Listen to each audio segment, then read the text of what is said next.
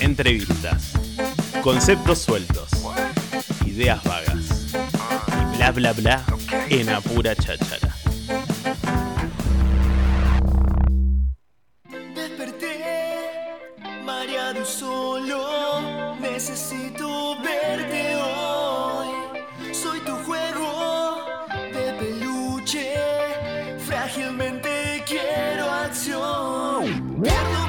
Mameluk sonando que van a estar presentándose mañana en Macanudo y acá nos está visitando el Rama, Ramiro Robles. Bienvenido. Buen día, chicos. ¿Cómo andan? Bienvenido, Rama. ¿Cómo estás? ¿Todo bien? ¿Bien vos? Todo bien. Espectacular. A pleno vienen, che. Ah, Estamos a pleno. por ¿Están a suerte. pleno? sí, estamos a full. Están a pleno, mucha, mucha actividad en este último tiempo. Mañana acústico en electroacústico. Electroacústico no es lo mismo. Electroacústico, que no es lo mismo. Electroacústico. Es un, eh, un famoso unplug, pero no unplug del todo, porque siempre los unplugged al fin y al cabo no son, no, no son unplugged reales. Eh, sí, no queríamos bajarla tanto, en realidad. Claro, Eh, por ahí empezamos un poquito abajo, es muy probable que después se ponga más arriba al final. claro. Eh, Es, es difícil esto de, de pasar de un. Esto, de, de- de cómo se conectan los instrumentos y demás, a un acústico, a un electroacústico. ¿Cómo lo vive el músico? No, también son oportunidades para, para hacer algo diferente, ¿no? Está bueno. Por ahí en el año es el primero que vamos a hacer. Pero siempre en invierno generalmente nos pinta acá en la ciudad hacer un electroacústico. Eh, Es, es un poco más íntimo también, ¿no? Por Sí. el espacio. Claro, viste algo más tranquilo. Generalmente hacemos por ahí un, fechas más, más grandes, más importantes, digamos, a principio de año. Y como sabemos que vamos a tener una presentación de disco por ahí a fin de año, dijimos, bueno, hagamos algo, algo tranqui, ¿no? Hagamos algo muy, muy espamentoso, digamos. Claro. Eh, así que bueno, fue, un- fue una idea copada y de hecho hay varios invitados re interesantes, ¿viste? Es como... Ah, ah, es, es tranqui, pero es con todo igual. Sí, de hecho es un formato de banda re grande porque hay, eh, bueno, hay varios coristas, ¿viste? Está, está bueno. Opa. O sea, es todo un tema igualmente producir. O sea, cambiar el formato, como decías vos. O sea, hay que hacer ensayos, hay que juntarse, arreglar, o sea, arreglar musicalmente, digo. Sí, uno por ahí quiere hacer algo más tranqui Y se pensando que va... complica más. Sí, te la complicás más porque veníamos ensayando... eh, bueno, por ejemplo, el, el viernes pasado tocamos en Capital y veníamos ensayando el show eléctrico que veníamos haciendo Claro. durante el año. Y ahora tuvimos como que ensayar puntualmente, ¿viste? Meter la electroacústica. Ciertos, eh. claro. Y, y otros temas quizás también, ¿no? Me imagino que algún tema por ahí no lo, no lo puedes tocar. Hay muchas sorpresas de este show. sí, Ajá. Está, bueno. Está muy bueno, sí. Yo lo que noto cuando, cuando cambian los formatos es que eh, algunos músicos se salen de la vaina. Como que no los puede, no se pueden contener. ¿Viste? Como que les notás que tienen unas ganas de meter. Ah, rock. claro, claro, que se quedan cortina Como con- que, con- claro, viste que no, que no sé, los bateristas, ponele. El- Ah. Los bateristas es como que tratan, tratan, tratan, es como Bueno. que tienen una gana de meterle A al. mí, a mí me sorprendió, no sé si se acuerdan, pero en el 94 cuando Nirvana hizo, hizo el Unplugged, el famoso, MTV. el, el- el MTV Unplugged, Sí. que Dave, Dave Grohl era como, era un señor inglés con palitos acústicos, y no la podías creer, y el tipo se la Claro. rebancó así.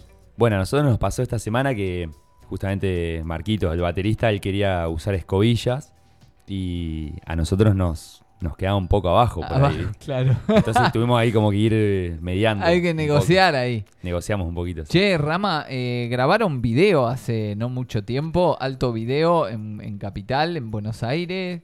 ¿Qué Sí, que es bueno, es, eh, es bueno justamente de la canción Buenos Aires, que es como el adelanto de BA, que es el EP que estamos lanzando este año. Salió como un, bueno, como una primera canción para anticipar lo que es el, todo el EP.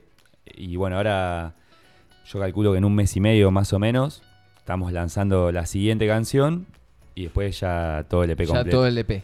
Bien. Eh, así que sí, por eso, eh, bueno, estamos en este momento como por ahí seguimos con, con el efecto residual que queda como el lanzamiento de, de Buenos Claro, Aires. sí. Claro, hay que, hay que, hay que meterle manija a eso. O sea, ¿cómo se, cómo se lleva Mamelux o cómo te llevas vos también desde lo individual, personal, con el eh, este sistema nuevo que, que se está planteando, ¿no? Del single, el video sí o sí, eh, la publicación, eh, estarle atrás, eh, publicidad, si le metes, si no.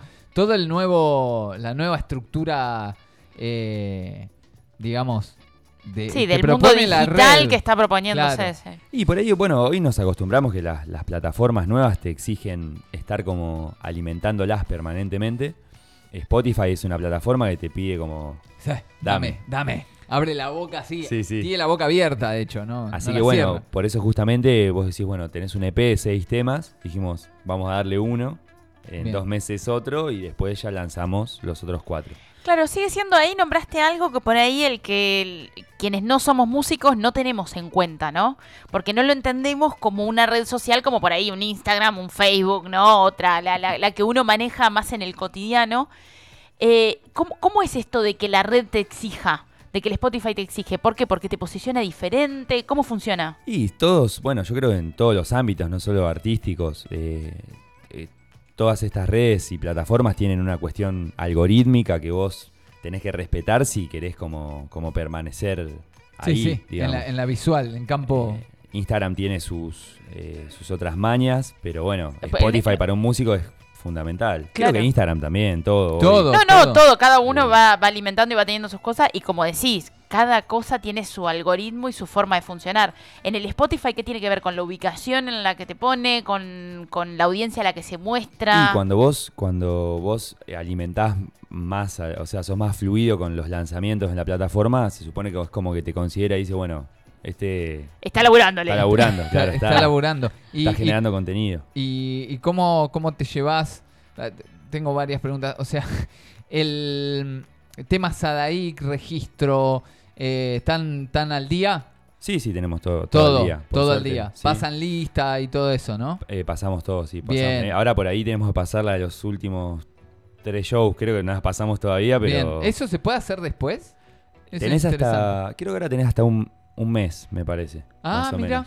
Esto del No otro sabía, día, ¿eh? vos, Mati, hiciste también la, la pregunta sobre la lista a, lo- a los pibes de tal astilla. Yo desde un lado, o sea, me imagino por dónde va la cosa, pero digo, para la gente que está del otro lado Ah, y no sabe cómo funciona, ¿qué es pasar lista? No, pasar lista es cuando vos eh, realizás un show y, bueno, justamente lo- no los productores, sino los lugares, los espacios suelen pagar SADIC.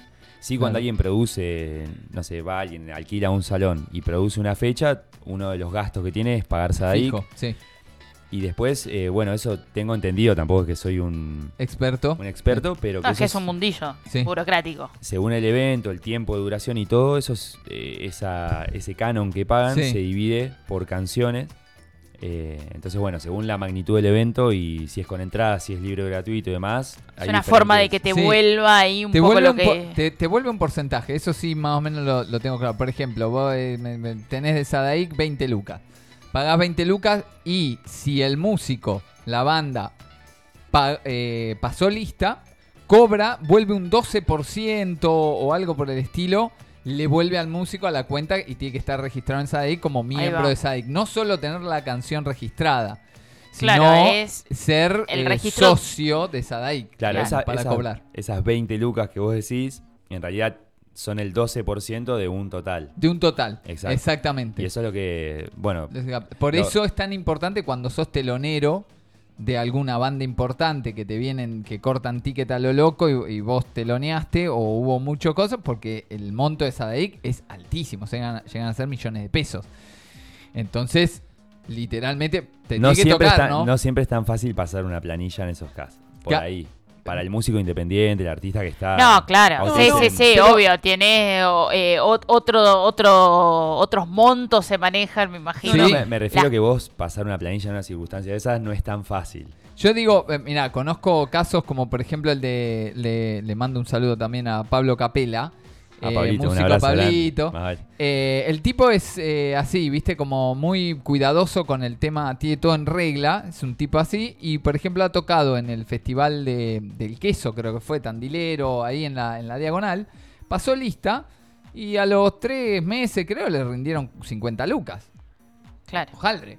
O sea, hay Sí, que sí, sí, pasar que- planilla, es lo, que- esto lo dice siempre Mauri Cervone cuando viene acá. Loco, pasen planilla porque garpa. O sea, en algún ¿no? punto... eh, Sí, es la manera Bueno, también de que se retribuya el, el laburo, ¿no? Cuando con, con lo que implica, recién decía, esto de ser músico independiente. lo que implica estar remándole en dulce de leche a veces, que no sé, a veces hasta cuesta el vender los tickets. Entonces, Obvio. está bueno esa retribución de Lo decir, bueno, ya que el sistema parte, funciona así. Por ejemplo, eh, bueno, nosotros la última muy grande que tuvimos fue acá en el En el Bicentenario. Bicentenario. Esas planillas por ahí son importantes, Son obviamente. jugosas. Pero vos después te pasa que por ahí tocas en un lugar eh, y pasás planilla Sí. y la persona quizás no tenga todo en regla. Ah, y le complicás al otro.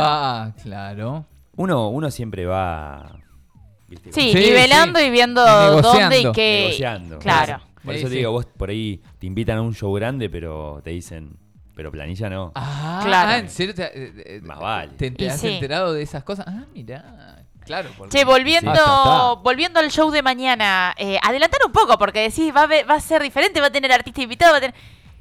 Adelanto, más, más, quiero más. Bueno, para empezar es un show que incluimos varias canciones. En este EP que vamos a sacar, eh, me encanta contar esto porque es la primera vez que lo hacemos en...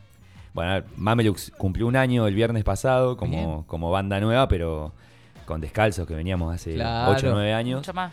Nunca habíamos hecho un cover, ¿viste? Oh, Opa. Y en este EP vamos a lanzar eh, una versión de Yegua Garismático, Ah, que bueno, ya grabamos, lo, hicimos toda la síntesis con el colo Gastón, sí. crack total. Qué grande. Eh, así que bueno, vamos a hacer una versión propia de Bien. esa canción de los Baba, que por ahí nos súper representa el audio que tenemos hoy, la verdad. Y bueno, va a haber varias sorpresas así mañana. Oh. Eh, así va a ser un show bastante me, extendido, me alegra muchísimo a enterarme porque pensé que iba a ser otra cosa, pero pensé que estaban en primer turno, pero los voy a operar yo el sonido. Ah, sí que No, estás no, en no, tu estoy en salsa. la creme of the creme, así que vamos el a hacer algo turno eh, toca Plan Roma, que tengo Plan entendido Roma. que es un proyecto bastante nuevo, así sí, que nuevo. Yo lo- los operé una vez ya en Maca, también eh, nuevitos y, y con potencial, ¿eh? sí, son Plan chicos, Roma. Sí. eh, son chicos que bueno están el tecladista, muchos están arrancando, cantante. así que me, me encanta incluir proyectos así. Y bueno, y después viene Andy Murray, que es una banda amiga nuestra de La Plata, la verdad, espectacular. qué lindo. Que él es, él es bajista de Maya, que es una banda que vino a telonearnos al Salón Danés, eh, vinieron a Macanudo ya, banda espectacular. Hemos tocado con ellos en Guajira, los chicos. Uh, qué lindo. Así que bueno, ahora viene en el fin de, es una fecha súper fraternal, está Fie- buenísimo. Fiestón entonces, Sí, en lo sí. tranquilo fiestón. Y aparte ellos son un indie así súper poderoso, así que está buenísimo. Buenísimo, entonces esto va a ocurrir mañana en Macanudo, Mamelux en el turno de la medianoche y tenemos entradas, así que eh, comunicate, tenemos varias Entradas. entraditas como para que eh, mandes, ya sabes lo que tenés que hacer, 2494-644-643, pedís tus entradas, a ver con qué te copás, ¿eh? Eso. Planazo para el fin de con semana. algo. Unos eh, chegusán de miga vienen como locos. Acá somos, yo, Somos Rama, vos ya pedigüeños. conocés el, el- Sí. el palo del, del pedigüeño acá. Decir que, ¿dónde está el negro hablando de eso? En, eh, ¿Sabés en dónde? Sí, Cruzando fue, el charco. Europa. Eh, Sí, sí, sí. está- Esperemos que mínimo nos traiga, no sé, chegusán de miga la tarlipe. Algo. Tiene que venirse un con... Algo. Un jamoncito. Claro, Sí. algo bien power. Bien power. España, no sé. Claro. Rama, muchas gracias. Rama, gracias. Chicos, gracias a ustedes. gracias por mañana. venir. Rama Robles de Mamelux. Mañana entonces en la trasnoche de Macanudo. Agéndatelo, ya.